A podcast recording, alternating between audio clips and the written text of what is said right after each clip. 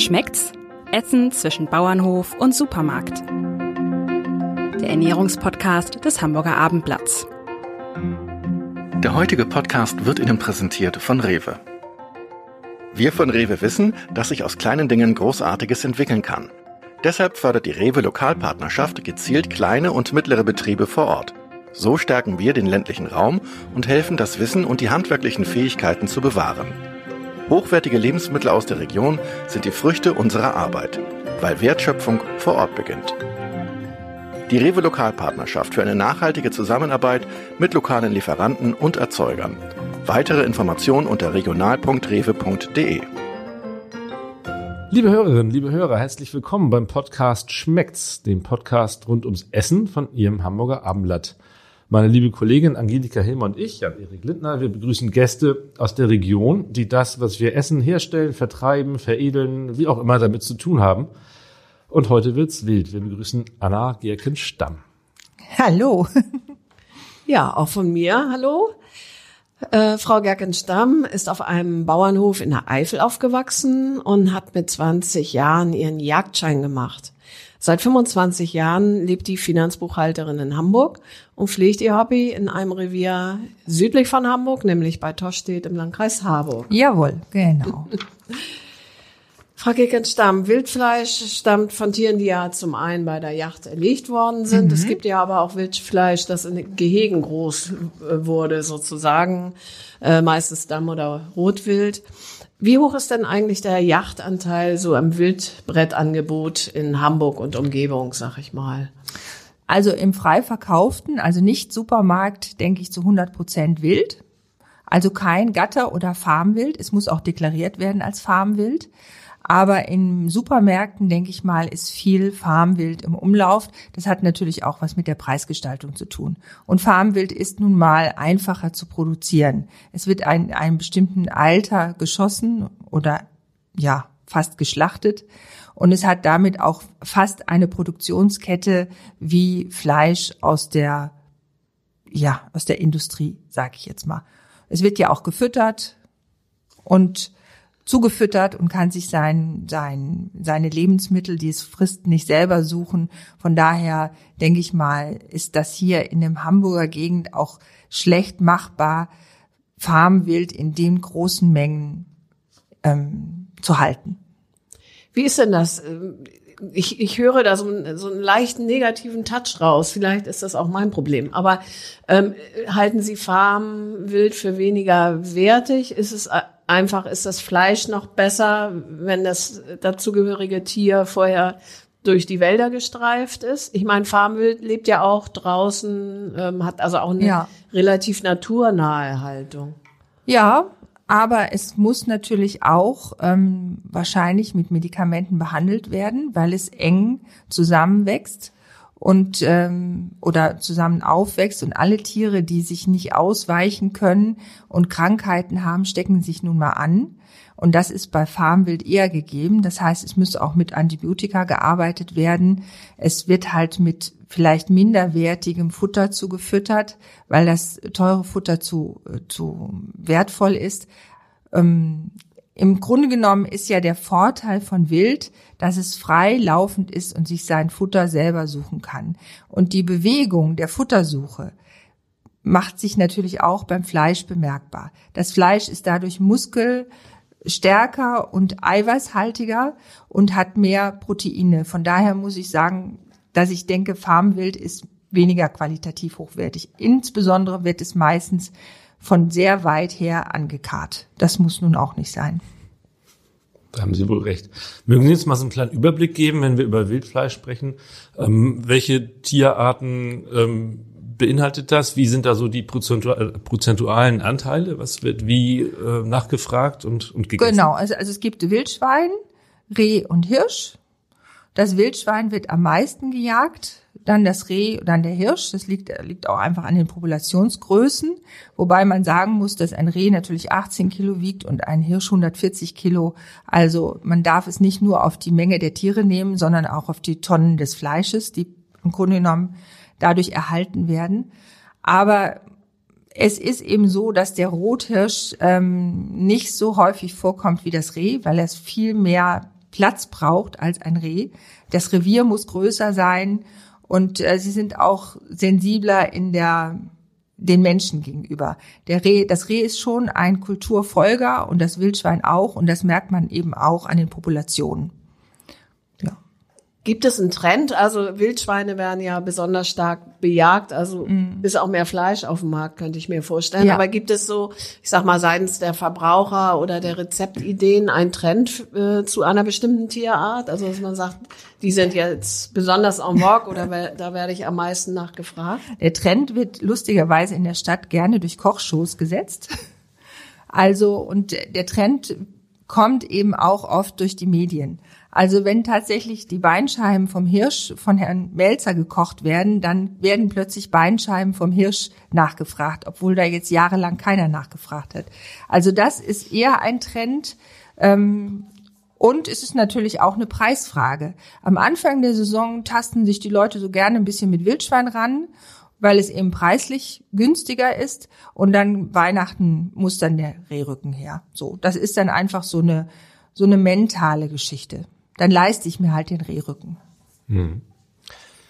Sie haben es eingangs schon erwähnt, es wird mittlerweile ja auch eine ganze Menge Wildfleisch importiert. Wie ist, sind da so die Anteile von heimischem Wild und, und äh, importiertem Wild? Und wo kommt es her? Das ist eine gute Frage, das weiß ich leider auch nicht. Also wie hoch der Import ist, ähm, da müsste man tatsächlich die Supermarktketten fragen oder die größeren ähm, Selgros Metro oder wie auch immer fragen. Das weiß ich nicht. Ich nehme an, dass der Prozentanteil inzwischen ziemlich hoch ist, aber er muss ja deklariert werden. Irgendwo muss es stehen, aber ja, weiß ich nicht. Und was sind so typische Herkunftsländer? Neuseeland. Neuseeland Aha. ist wirklich hat großes, hat große ähm, Farmwildfarmen. Es kommt auch einiges aus Südafrika inzwischen. Da ist es halt ähm, auch der Hirsch, also sie versuchen es halt auch mit Rothirsch, weil der Rothirsch bei uns bekannt ist, weil es lässt sich ja nun mal schlecht bei uns auch irgendwie das äh, die die Antilope verkaufen. So, aber es ist auch im Südafrika muss es wohl sehr schwierig sein mit dem Rothirsch, aber Neuseeland ist ein klassischer Exporteur von Wildfleisch. Mhm. Und andere Wildtierarten, also der Hase ist ein Stallhase wahrscheinlich oder ein Masthase heutzutage. Es gibt auch Wildhasen, aber der Hase an sich hat es natürlich sehr schwer. Der hat viele Feinde, der hat ähm, die Pestizide auf den Feldern, der hat ähm, Klimawandel auch sehr schwierig für den Hasen, weil der bekommt seine äh, Jungen immer früher. Dann äh, gibt es immer noch mal einen Wintereinbruch, dann sterben ihm viele Jungen weg. Also der Hase ist für mich tatsächlich nicht unbedingt ein erstrebenswertes Wildtier zu jagen, weil der hat mir zu viele Feinde. Da muss ich mich nicht noch hinten anstellen. Wie ist es mit den Preisen? Was muss ich ausgeben, um äh, ein gutes Stück Wild auf dem Teller zu haben? Also das ist Wildschwein ist am preiswertesten. Eine Wildschweinkeule gibt es bei mir schon für 24 Euro. Eine Rehkeule dagegen ist dann für 32 Euro zu haben und eine Hirschkeule für 31 Euro. Also das ist so Biopreisqualität. Beim Rehrücken sieht es ein bisschen anders aus. Der, der ist immerhin bei Amknochen mit 56 Euro doch relativ teuer. Aber das Reh hat eben auch nur einen Rehrücken und ähm, es ist so, wenn gejagt wird, gibt es oft den Blattschuss. Der, das Blatt ist eben die Schulter. Da kann der Rücken von betroffen sein. Und von daher ist nicht jeder Rücken verwertbar. Das ist auch, das macht den Rehrücken dann auch teurer. Und ähm, die Preise, denke ich mal, sind absolut adäquat von Biofleisch. Oder annähernd. Wie schwer ist denn so eine Keule? So eine Wildschwein- oder Reh- oder Hirschkeule. Da wir Wildschwein nur bis 40 Kilo, 40, 45 Kilo in Umlauf bringen, ist bei uns die Wildschweinkeule eher so bei bis zweieinhalb, drei Kilo. Kann auch mal vier Kilo sein. Bei einer Rehkeule ist wirklich das Maximum ähm, 1,8, 2 Kilo. Und bei einer Hirschkeule, die ist natürlich, da der Hirsch auch groß ist, kann die auch mal fünf Kilo sein. Mhm. Aber Wildschweine sind bei uns eben nur bis zu einem gewissen Alter ähm, zu vermarkten, weil sie einfach ansonsten Hormon ähm, Einschuss haben und dann wird's nicht mehr so lecker. Ist Wildfleisch denn per se eigentlich gesünder als, als normales Fleisch? Ähm, ja, ich denke schon, ähm, wenn es nicht Biofleisch ist. Also Wildfleisch ist ja nun mal ohne Antibiotika, ohne Hormone, freilaufend. Also das Muskelfleisch ist hoch. Es ist sehr mager. Ähm, es spricht schon sehr viel dafür, dass es gesunder ist. Es hat diese Omega-3-Fettsäuren. Also es hat sowieso, es ist reich an ungesättigten Fettsäuren, so ähnlich wie der Lachs. Die bilden sich halt insbesondere durch viel Bewegung und durch diese Futtersuche. Das Reh ist echt empfindlich, was Futter betrifft. Es würde immer einen Bogen um Pestizidfelder machen und das spiegelt sich natürlich auch in der Qualität des Fleisches wieder. Also ein echter Schadstoffdetektor. Ja, das kann man sagen, ja, genau. In meinem Garten ist es überhaupt nicht wählerisch. Es frisst eigentlich alles. naja, es frisst aber lieber schon die Knollen von den Tulpen oder so, ne? Ja, ja, das stimmt. Wildbrett äh, hat ja fast kein Fett, sagten Sie ja eben mhm. schon. Äh, ich kenne das so von Schwein oder so, das Fett ist der Geschmacksträger. Wie äh, wirkt sich das auf, also trotzdem schmeckt das Fleisch ja irgendwie. Ja. Wie kann das funktionieren? Weil es selber einen sehr aromatischen Geschmack hat. Also Reh ist eher so ein bisschen äh, nussig schmeckt es, ähm, ein bisschen aromatisch nussig, das, der Hirsch eher so ein bisschen pilzig, waldig und das Schwein schmeckt tatsächlich auch nach Schwein, ja, was man heutzutage kaum mehr kennt. Wenn man ein Schwein im Supermarkt kauft oder so ein Billigschwein, sage ich jetzt mal, dann schmeckt das auch eher nach Pappe, aber das Schwein schmeckt schon auch nach Schwein. Und von daher diese Aroma, Aromen des, des Fleisches, denke ich, kommen einfach durch diese Ernährung ähm, des Tieres. Und ähm, natürlich Fleisch, was älter, von älteren Tieren, ist ein bisschen aromatischer, ist auch ein bisschen, hat auch ein bisschen stärkeren Wildbrettgeschmack. Von daher muss man da schauen, was man da in Umlauf bringt. Und dieser Geschmack, der kommt von der Ernährungsweise letztendlich. Also dieser typische Wildgeschmack. Ja, ja. Hängt zusammen eben mit dem, was genau. im Wald so genau. an Futteralien ja, herum Genau. Und was natürlich die Tiere unter sich gut riechen können. Also wir riechen ja alle unterschiedlich und natürlich riechen die Rehe unter sich auch unterschiedlich und die Hirsche eben auch. Ne?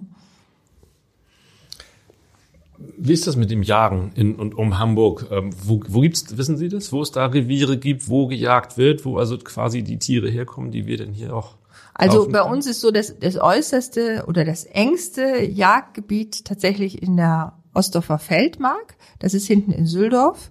Und ab da ist es natürlich tatsächlich irgendwann Schleswig-Holstein oder Niedersachsen. Also rein in Hamburg gibt es natürlich wenig Reviere. Es gibt ein paar Berufsjäger in Hamburg, die dürfen dann halt auch auf den Friedhöfen mal jagen oder in den Parks. Oder es gibt ja diese ähm, kleinen Förstereien, Klövenstehen. Ähm, da gibt es halt auch einen Berufsjäger, aber dass die jetzt in der Menge jagen können, das glaube ich nicht. Die haben gar nicht so viele Tiere sondern das ist eher so ein bisschen auch Pflege und Hege des Waldes, der Tiere, des, der, des Berufsstandes auch. Ich habe ähm, also die Revierförster, die die jagen zum Teil ja auch, mhm. zumindest der Harburger, da gibt's zwei, mhm. ja. die machen das. Und ich weiß, einer hat mir mal erzählt, dass seine Jagd, Jagdquote komplett von der A7 erfüllt wird. Inzwischen ja. sind da, glaube ich, Zäune mhm. gezogen, da ist es dann wahrscheinlich nicht mehr so. So ein überfahrenes Tier, kann man das eigentlich noch verwerten? Zu Nein, leider nicht. So? Also, sagen wir mal so. Manch einer würde es machen, also wir machen das nicht. Weil das Tier muss schon auch direkt nach dem Erlegen, muss es ver verwertet werden. Also dann wird es im Grunde genommen sofort aufgebrochen, damit auch kein Verwesungs Prozess in Gang kommt. Es wird sofort gekühlt. Und das kann ich definitiv bei einem Tier, was an der Straße lag, nicht gewährleisten. Und von daher würde ich es daher nicht essen. Es liegt nicht daran, dass es vielleicht nicht richtig ausgeblutet hat, sondern es ist einfach dieser Zeitraum, wo es da gelegen hat. Und es ist eben vielleicht auch sehr zerquetscht. Also da muss man jetzt auch nicht ins Detail gehen. Also ich würde es nicht machen. Mhm. Und ich würde es auch nicht verkaufen. Wie sicher kann man denn sein, dass gejagtes Wild, was am Ende auch in den Handel gelangt, schmerzlos erlegt worden ist, dass das also wirklich diesen plötzlichen Tod äh, erlebt hat. Also ich kenne sehr viele Jäger, eigentlich die meisten, die sich sehr viel Mühe geben, das Tier schmerzlos zu töten. Keiner möchte gerne eine Nachsuche machen. Es ist auch ein bisschen peinlich, daneben zu schießen oder falsch zu schießen. Also wir bemühen uns alle sehr, aber garantieren kann das natürlich keiner. Aber ich denke mal, gegenüber einem Lebensmitteltransport oder einem Leben im Stall ist es immer noch das bessere Risiko oder das der schönere Tod. Das glaube ich immer noch. Es ist nicht zu garantieren, nein. Was passiert eigentlich so alles mit, mit so einem erlegten Wild, bis es dann tatsächlich äh, vakuumiert, vaku, naja, also jedenfalls verpackt in den, Vakuumiert wird, genau. in den Verkauf in den Verkauf geht. Genau, ja, das, da hat sich viel getan. Ich habe ja nun lange den Jagdschein und früher war es mal so, dass man auf äh, Treibjachten war und dann hat man nett die Strecke gelegt, also man hat die Tiere so nebeneinander gelegt, der Größe nach und dann ist man selber zum Schüsseltreiben gegangen und dann hoch die Tassen und anderen Morgen wurden die Tiere dann irgendwann mal versorgt. Das hat sich komplett geändert. Also heutzutage kommt man sofort mit dem Kühlwagen, die Tiere werden sofort versorgt, runtergekühlt. Also es wird die ganze Produktqualität des Fleisches hat sich heute ganz geändert. Von daher gab es ja früher immer diesen berühmten Ogu, den man ja irgendwie irgendwie für nötig gehalten hat und den gibt es heute schon gar nicht mehr. Das ist eben im Grunde genommen ist das dieser Geruch, wenn diese Tiere zu lange gelegen haben. Dann fängt das eben an ganz schnell an ein bisschen zu gären und das ist heute wirklich nicht mehr gegeben, weil die Produktqualität steht ganz weit vorne damit man sich damit als Jäger auch überhaupt gar keinen, ja, man möchte eigentlich auch ein gutes Produkt beim Kunden abliefern. Können Sie es denn noch mal, noch mal skizzieren? Sie haben jetzt ein, ein Wildschwein erlegt. Ja. Was geschieht dann? Genau, dann wird es, also es ist geschossen worden, es wird aus dem Wald gezogen, dann wird es eben kurz, normalerweise ist es ja so, wenn es eine Treibjacht war, dann wird ähm, das Tier verblasen, also die Tiere werden, denen wird der letzte Gruß äh, geblasen mit, mit den Hörnern. Und dann kommt, steht auch im Grunde genommen schon der Wildhändler bereit mit seinem Kühlwagen und dann werden die Tiere eingeladen und gehen sofort in den Zerlegebetrieb. Oder der Jäger nimmt es mit nach Hause. Das kann er natürlich auch machen und hängt es bei sich in den Kühlschrank auf. Viele Jäger haben schon diese Kühlschränke und zerlegt es dann später. Aber das Wichtige ist eben sofort im Grunde genommen ähm, weitmännisch ausweiden, also im Grunde genommen das in die Innereien rausnehmen und dann kühlen. Und dann kann es dann ein bisschen hängen und dann wird es aus der Decke geschlagen. Also die Decke wird runtergezogen und dann wird es weiterverarbeitet. Die Aber Decke kühlen, ist das Fell, ne? Ja, Ja. Mhm. genau. Das heißt, es ist einfach einmal eine bildliche Vorstellung. Also der, das erlegte Wildschwein wurde verblasen. Dann wird es geöffnet und die Innereien noch vor Ort rausgenommen. Genau, vor Ort. Ah, und dann äh, Und dann kommt der Wildhändler und macht es dann weiter und dann wird es dann im Grunde genommen sofort in den Kühlwagen gelegt. In dem Kühlwagen wird es dann zum Zerlegebetrieb gebracht und dort hängt es dann in der Kühlkammer. Es kann tatsächlich in der Decke ein paar Tage abhängen.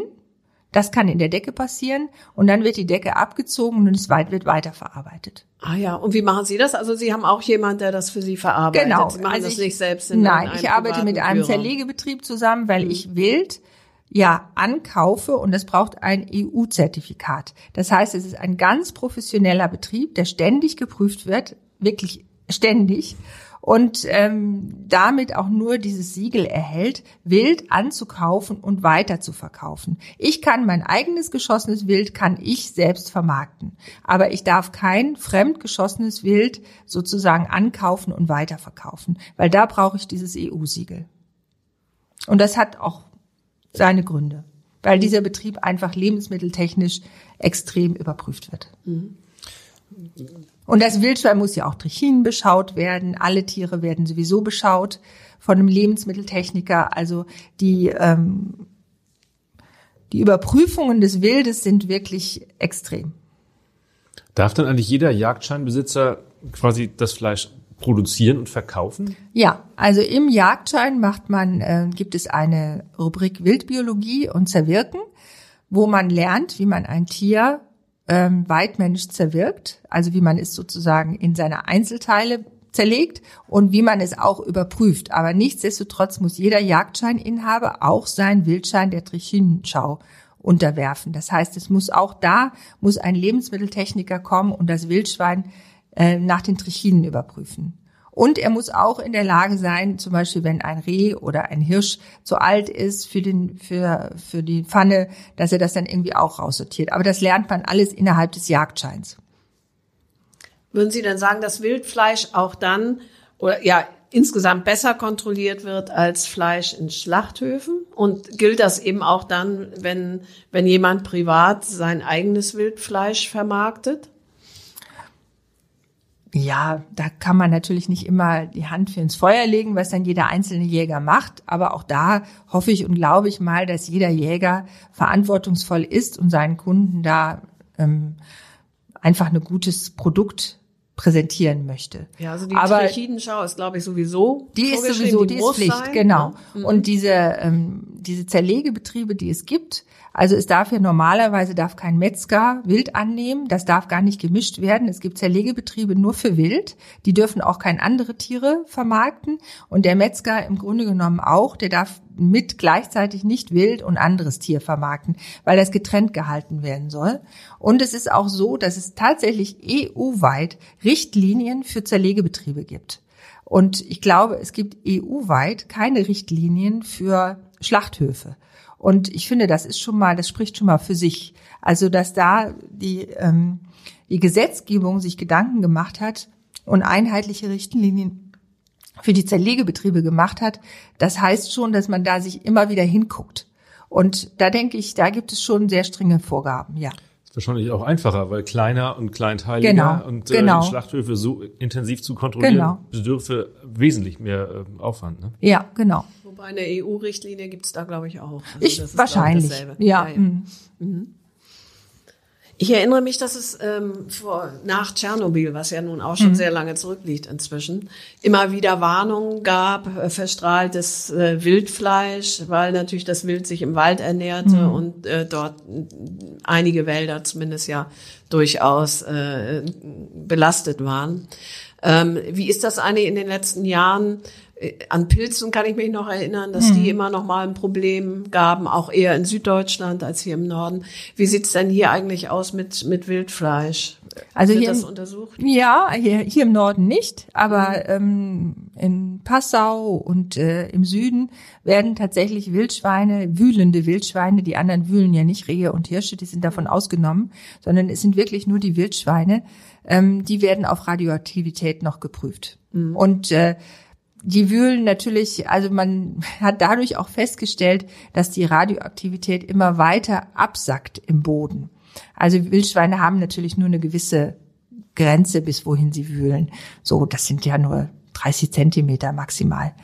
Und ähm, da hat man gemerkt, es sackt tatsächlich schon ab, aber auch dort werden Wildschweine tatsächlich noch auf Radioaktivität geprüft. Mhm. Und es wird eben auch noch was gefunden, wenn auch Tendenz abnehmend. Tendenz abnehmend und da ich jetzt auch nicht in, in dieser Gegend irgendwas kaufe oder jage oder tue, weiß ich jetzt nicht, wie der Anteil da ist. ja.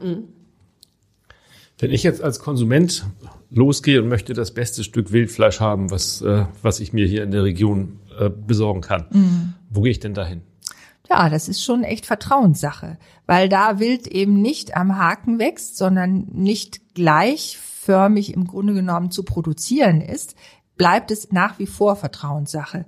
Wie alt das Tier ist, ähm, ja, aus welcher Strecke es kommt, wie es geschossen worden ist, wie viel Adrenalineinschuss es hatte und so. Das ist dann schon so, dass man da vielleicht besser an den Wildhändler geht, wo man sich nachher auch wieder beschweren kann und dem rückmelden kann, das hat jetzt so nicht gepasst. Also man kann das natürlich im Supermarkt kaufen, aber da ist die Verpackung meistens größer als das Wildfleisch, was drin ist. Und ähm, wenn man gefrorenes Fleisch kauft, ist es eben auch so, dass man nicht sicher sein kann, was denn jetzt wirklich, wie es denn wirklich aussieht, wenn ich es denn aufgetaut habe. Und von daher, das sind, man sollte da seinen Augen ein bisschen trauen, was man da so sieht und eben ähm, gute Erfahrungen gemacht haben am besten. Wie, wie finde ich denn in Hamburg einen Wildhändler? Naja, es gibt halt wenige und ähm, bis keine. Man kann natürlich an sich an Jäger wenden, wenn die denn mal was geschossen haben, dass man mal was bekommt, dann muss man seine Gäste äh, in Time einladen, wenn man jetzt gerade was hat. Ansonsten denke ich mal, bin ich eine der letzten freien Wildhändlerinnen in Hamburg. Also die jetzt ähm, nur Wild vertreiben. Also jetzt nicht noch Pute, Ente noch dazu, sondern wirklich nur Wild. Aber es ist ja letztlich ähm, die Art und Weise, die immer wieder als ähm, vorbildlich propagiert wird, nämlich äh, wir nehmen dann das, was da ist. Ja. Äh, nicht diese ständige Verfügbarkeit Ja. von morgens um sieben bis abends um 23 Uhr einfach hingehen, mitnehmen ähm, und irgendwie zubereiten, sondern wirklich äh, größeres Bewusstsein für das Nahrungsmittel dann da, Genau. wenn ich eben so auch mal Ja. einkaufe. Das hat auch am Anfang hat das ein bisschen Argumentation bedarf. Also äh, insbesondere bei den Kunden und auch zu Weihnachten. Wie, das gibt's nicht mehr. Jetzt im Weihnachten wurden viele Yachten abgesagt. Das kann doch nicht sein. Doch, das kann sein. Also es gibt nicht die ständige Verfügbarkeit. Es gibt nicht in jeder Größe. Es gibt nicht in jeder Menge. Und ähm, das ist, das führt dann manchmal zu Diskussionen und auch zu einer Flexibilität am Herd. Es gibt ja bei ähm, Rindern, Schweinen so ein bisschen die Tendenz, wirklich mittlerweile wieder alles zu verarbeiten, was ja auch mhm. eine sehr löbliche Angelegenheit ist. Geht das bei Wild auch? Ja, das geht bei Wild auch. Das ist gar kein Problem. Also das ist natürlich so, dass man, dass wir sowieso alles nehmen, alles verarbeiten. Ähm, ja, also das letztendliche Produkt, was wir natürlich dann haben aus der Schulter, ist zum Beispiel Ragout, weil das ähm, so eine Schulter keiner zubereiten kann. Das ist oft zu groß und zu schwer. Aber ja, es wird eigentlich alles verarbeitet. Notfalls zu Hundefutter, oder? Ja, ja, also bei mir gibt's jetzt tatsächlich kein Hundefutter, weil ich es nicht mischen möchte. Menschen essen und Tier essen, aber ja, Notfall zu Hundefutter. Äh, Verfügbarkeit war gerade ein Thema. Jetzt beginnen ja im Februar, März beginnen die, die Schonzeiten für mhm. die Tiere. Ähm, Gibt dann bei Ihnen kein Wild mehr oder, oder können Sie das konservieren? Sie sagten ja eben, einfrieren ist so eine Sache, weiß man nicht so richtig, wie es rauskommt. Also ist, ist jetzt müssen wir uns an den Gedanken gewöhnen, dass wir jetzt vielleicht noch mal äh, zwei, drei Wochen zuschlagen können und dann ist vorbei. Genau, so ist es. Also bis Mitte Februar, also Ende Januar ist Schonzeit, dann haben wir noch ein bisschen Überhang, haben noch was hängen und dann gibt es sozusagen bis Mitte Februar gibt es frisches Wild und ab dann nur noch eingefroren. Aber wir machen, ich jage dann tatsächlich nichts mehr. Normalerweise könnte man noch Schweine jagen. Das finde ich aber ähm, schade, weil dann muss auch einmal Ruhe sein im Revier, denn auch wenn man Wildschweine jagt, stöbert man das andere Wild auf. Das heißt, es ist tatsächlich Februar, März, April Schonzeit. Und dann kann man im Mai im Grunde genommen wieder, dann wird wieder gejagt, dann geht es mit dem Maibock los. Es wird ja auch nicht jedes Tier immer gejagt. Also die Wildschweine versuchen wir natürlich immer zu jagen, weil es sowieso zu viele sind und weil sie auch sehr schwierig zu äh, jagen sind. Man jagt auch immer zu wenig. Und dann geht es aber grundsätzlich im Mai mit dem, mit dem Reh los, im Juni ein Monat der Hirsch und dann ab September wieder alle Tiere. Maibock dachte ich, sage immer Bier. ja, auch, auch. Den kann man dann zum Rehbock, kann man dann den Maibock nehmen.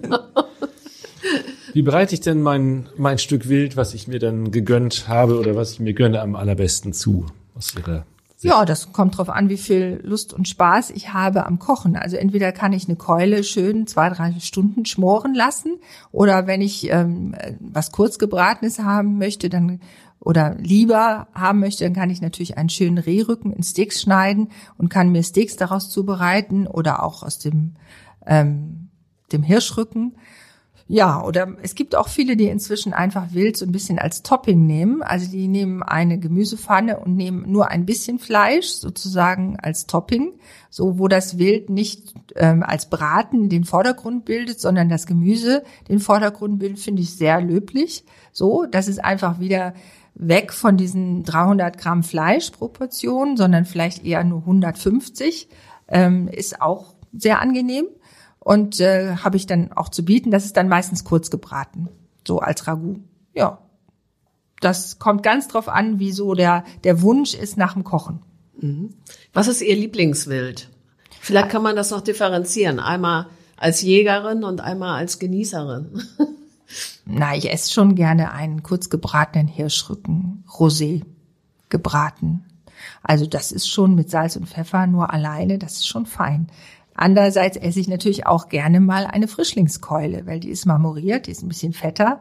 Da kann man wunderbar oben ein bisschen Honigglassis drauf machen, also Honig drauf machen und die letzten zehn Minuten nochmal Oberhitze und dann glänzt die so schön und ist auch ein bisschen süßlich. Das ist schon auch lecker. Also da gibt's schon unterschiedliche Dinge, die ich auch sehr gerne esse. Äh, Sie schreiben ja auch gerade ein Kochbuch, wenn ich das richtig ja, weiß. Ja, genau. Zum Thema Wild. Ähm, gönnen Sie uns doch mal ein schönes Rezept. Ein besonderes vielleicht, was keine, kein Zuhörer ahnt. Ja, also es ist zum Beispiel so, dass ja die Hirschkeule relativ ähm, klassisch immer ist als Braten. Und ich finde es aber sehr schön, wenn man die Hirschkeule als Schnitzel zubereitet. Das heißt, wenn man zu Hause wirklich das Messer schärft und sich die Hirschkeule in mundgerechte Schnitzel schneidet und dann wie Schnitzel paniert, aber mit Mandelmehl. Und ähm, also Ei und Mandelmehl und dann im Grunde genommen wie Wiener Schnitzel, man kann es auch vorher ein bisschen platt schlagen, mit Zitrone und äh, serviert. Also dann im Grunde genommen wie Schnitzel braten und dann mit Zitrone servieren. Und ich glaube, in Wien gibt's dann da Pommes dazu, ne? Oder sowas. Also ich esse auch gerne Püree dazu und Rosenkohl. Das finde ich schon sehr lecker und ist auch ziemlich unbekannt, weil die Hirschkeule ist natürlich auch nicht so teuer, ist nicht so teuer wie ein Rücken und ein Steak. Ähm, aber diese Schnitzelform ist einfach sehr attraktiv und lecker. Man muss halt nur mal einmal schneiden können. Also ich liefere halt das Schnitzel nicht. Man muss einmal sich die Hirschkeule anschauen und muss sehen, wie die Fleischfasern laufen. Und dann kann man nach der Fleischfaser das Schnitzel schneiden. Ich kriege Hunger. Wie ist das mit Convenience-Produkten bei, bei Wild? Ähm, wird das mehr? Beobachten Sie das oder ist das äh, eigentlich kein, kein echter Trend? Doch, das ist jetzt natürlich in Zeiten von Corona ein echter Trend. Also ähm, ich habe die wilde Huberta, das ist ein Hirschgulasch. Ich habe die wilde Sophia, das ist natürlich eine Bolognese von Sophia Loren mit Hirsch. Und äh, dann gibt es äh, Chili con Hirsch, damit gehe ich immer nach Wacken. Und ähm, da muss man dann laut Metal hören, wenn man das dann zu Hause isst, ne? Klar. Und ähm, das sind so meine Convenience-Produkte. Die sind aber eher dadurch entstanden, dass ich eben ähm, auf Festivals gehe und mit diesen Gerichten aufs Festival gegangen bin. Und dann habe ich dann überlegt, okay, dann machst du ein bisschen was in Gläser und das geht natürlich immer mehr. Klar, die Leute nehmen das mit nach Hause. Wo sollen sie hin? Dann können sie sich das einfach zu Hause warm machen. Das heißt, auch außerhalb der Zeit, wo Sie Frischfleisch haben, vertreiben mhm. Sie äh, ja. ähm, diese Convenience-Produkte. Ja, genau. Also ich sag mal, in der Schonzeit kann man dann bei Ihnen immer noch genau. Hirsch bekommen, aber in Bolognese. In Bolognese oder in Chili con Hirsch oder in der wilden Huberta. Ja, also da ich es natürlich in Eigenproduktion mache, habe ich ja auch da nur eine bestimmte Menge zur Verfügung, weil ich eben das nicht fertig produzieren lasse, sondern da muss ich dann schon selber immer ran. Aber das macht mir auch Spaß. Das ist auch nett. Selber kochen. Beobachten Sie eigentlich eine eher stärkere Nachfrage nach Wildfleisch oder ist das ähm, eine Sache, die gleich bleibt, so über die Jahre? Ja, ich bin, ich bin wirklich sehr froh, dass der Trend zu nachhaltigen Lebensmitteln ähm, wirklich kommt und einschlägt und hoffentlich auch bleibt. Also das wäre mir sehr wichtig. Dafür habe ich, bin ich mal irgendwann angetreten gegen diese Massentierhaltung, gegen diese ähm, billig, billig, billig. Und ich glaube, der Trend wird bleiben. Also die Leute essen weniger Fleisch und essen, glaube ich, mehr gutes Fleisch, machen sich mehr Gedanken. Und das sollte meiner Meinung nach auch so sein, so bleiben. Ich hoffe mal, dass es so wird. Wir sind ja eingestiegen mit den Farmtieren und mhm. den äh, erlegten Tieren. Die erlegten Tiere, sagen wir jetzt mal so Metropolregion Hamburg, können die denn den Bedarf annähernd stillen, den Bedarf der Kundschaft nach Wildprodukten? Oder also ginge das auch ohne Farmtiere oder wie, wie ist das so Angebot und Nachfrage? Also dieses Jahr war es wirklich eng, diese Saison, weil eben sehr viele ähm, Jagden abgesagt worden sind. Ja, also wir haben Corona. sehr viele, wir haben immer sehr viele Probleme in der Logistik, wenn zum Beispiel jetzt die Wildschweinpest tatsächlich kommen sollte. Dann sind die Wildschweine wieder raus. So. Also wir haben einfach dadurch, dass wir keine Produktionskette haben, eher Schwierigkeiten, genug verfügbares Wild anzu, also Wild ist genug da, aber es muss einfach dann auch da sein, wenn der Verbraucher es will. Und er will es ja nun mal sehr viel zu Weihnachten haben. Und da kriegen wir die Verfügbarkeit oft nicht hin. Wenn sich das übers Jahr ein bisschen strecken würde, dann wäre es einfacher. Aber im Sommer will halt keiner. So, das so richtig auf den Grill zu legen, traut sich keiner. Ich weiß auch nicht so genau warum. Also da muss ich noch mal so ein bisschen was tun. Manche denken auch, es gibt im Sommer gar kein Wild. Das ist auch nicht richtig. Also da muss noch viel Überzeugungsarbeit geleistet werden. Sie haben gerade das Stichwort Corona angesprochen. Ähm, macht sich das auch in den Wäldern bemerkbar, dadurch, dass viele Jagden zum Beispiel abgesagt wurden? Bemerken Sie da eine Veränderung an dem Wildbestand? Ja, also wir haben natürlich jetzt einen sehr hohen Wildbestand und die Bauern, die werden uns im Frühjahr aufs Dach steigen, den Jägern. Also da gehe ich mal ganz stark von aus, weil die natürlich darauf hoffen, dass wir das Wild dezimieren. Also das gibt dicke Diskussionen. Aber ich meine, wenn die, wenn die Jagden aufgrund von Corona abgesagt sind, dann ist es eben so. Kann nicht jeder alleine jagen dann? Also muss man immer mit mehreren jagen? Man kann auch alleine jagen. Man kann auch alleine jagen, aber es ist tatsächlich so, dass die großen Jagden mehr Wild zum Erlegen bringen. Also ich kann natürlich alleine jagen, aber wenn ich alleine, dann muss ich wirklich, ich gehe fünf, sechs Mal raus und schieße ein Tier. Das ist echt mühselig. Mhm. Also es ist richtig so. Das ist überhaupt kein Geballer, das soll es auch nie sein. Aber das kann man, um sich das mal vorzustellen, da schieße ich ein Tier, wenn ich alleine rausgehe. Und wenn ich aber eine Treibjagd habe oder eine Drückjagd habe und habe einen guten Bestand und habe eine gut vorbereitete Jagd, dann können auch mal 30, 40 Tiere geschossen werden. Das ist einfach eine ganz andere Dimension, die Mit man vor Jägern? Weihnachten auch braucht für die Verfügbarkeit. Mhm. Mit wie vielen Jägern hat man dann 30, 40 Tiere? Ja, das kommt so ein bisschen auf die Jäger an. Wenn die Jäger über 80 sind, dann sind es äh, Wenige. Sind es wenige? Also nein, also sagen wir mal so, es gibt natürlich viele ältere Jäger, die nicht mehr so weit gucken können und wo man mehr Angst davor hat, dass die einen Schuss, äh, in den Fuß schießen, als dass man von denen Corona bekommt. Aber die, ähm, also wenn es junge, fitte Jäger sind, braucht man nicht so viele. Dann sind es so zehn Jäger. Ah, ja. Zehn Jäger und fünf Treiber. Das ist dann schon eine gute Quote und da kriegt man dann auch wirklich schon ein schönes Gebiet abgelaufen. Wie ist das, wenn Sie sagen, Sie gehen fünf, sechs Mal raus, wenn Sie alleine jagen? Wie kann man sich das vorstellen? Wo, wo dann geht man auf einen Ansitz, dann genau, dann geht Wie viele man auf. Stunden? Ja, natürlich in der Helligkeit. Das heißt im Moment von zwei bis oder von eins bis fünf, wenn man Zeit hat. Dann ist ja wieder dunkel. Man hat ja kein Nachtsichtgerät, dann sieht man meistens nicht. Wenn Schnee liegt, ist es anders. Dann kann man auch, äh, Schnee ist wunderbar, dann kann man Fährten lesen und dann kann man den Tieren auch eher nachstöbern, dass man ihnen mal nachgehen kann, dass man sehen kann, wo sie hergelaufen sind. Also im, wenn kein Schnee liegt, bin ich dazu nicht so in der Lage. Dann geht man tatsächlich auf einen Ansitz und wartet, dass irgendein Tier vorbeikommt, ist leise und wartet und schaut sich die Natur an. Das ist sehr meditativ und auch sehr schön, aber es ist beileibe nicht so, dass man jedes Mal was sieht. Oder was, man darf auch nicht alles schießen. Man darf jetzt zum Beispiel keine Ricken schießen, keine Mütter von Rehen, von Rehkitzen. Also die Rehkitze sind natürlich schon groß, ne? aber das macht man im Grunde genommen tatsächlich erst im Januar, Februar, wenn die wirklich wieder, äh, wenn die Kitze alleine laufen können. Ja, haben wir ja jetzt langsam. Ne? Ja, also, ja, genau. Geht Aber nicht, dass, also man muss schon gucken, was man auch hm. schießt. Das nennt man in der Jägersprache ansprechen. Dass man auch sieht, oder man darf, wenn man eine Rotte Wildschweine sieht, sollte man nicht gerade die führende Bache schießen, weil dann ist der Rest auch irgendwie durch den Wind und weiß nicht mehr wohin mit sich. So, und äh, da muss man schon auch schauen. Man kann nicht einfach draufhalten. Und dann muss man gucken, dass das richtige Tier vorbeikommt, was man dann auch erlegt. Und wenn Sie so warten, haben Sie dann Ihr Smartphone vor der Nase und beantworten E-Mails oder wie geht Nein, das? Gott sei Dank, Gott sei Dank nicht. Gott sei Dank nicht. Das leiste ich mir dann einfach, dann ist Ruhe. Hm. Ja, Frau Gegenstamm, das war sehr interessant. Ich glaube, Angelika, Ruhe, wenn ne? du äh, wenn du keine weiteren Fragen hast, euer Ehren, bin ich auch äh, durch. Vielen, vielen Dank für den Besuch. Ja, das war ausgesprochen gerne. interessant. Ja, Vielen Dank, Dank. für die Einladung. Gerne.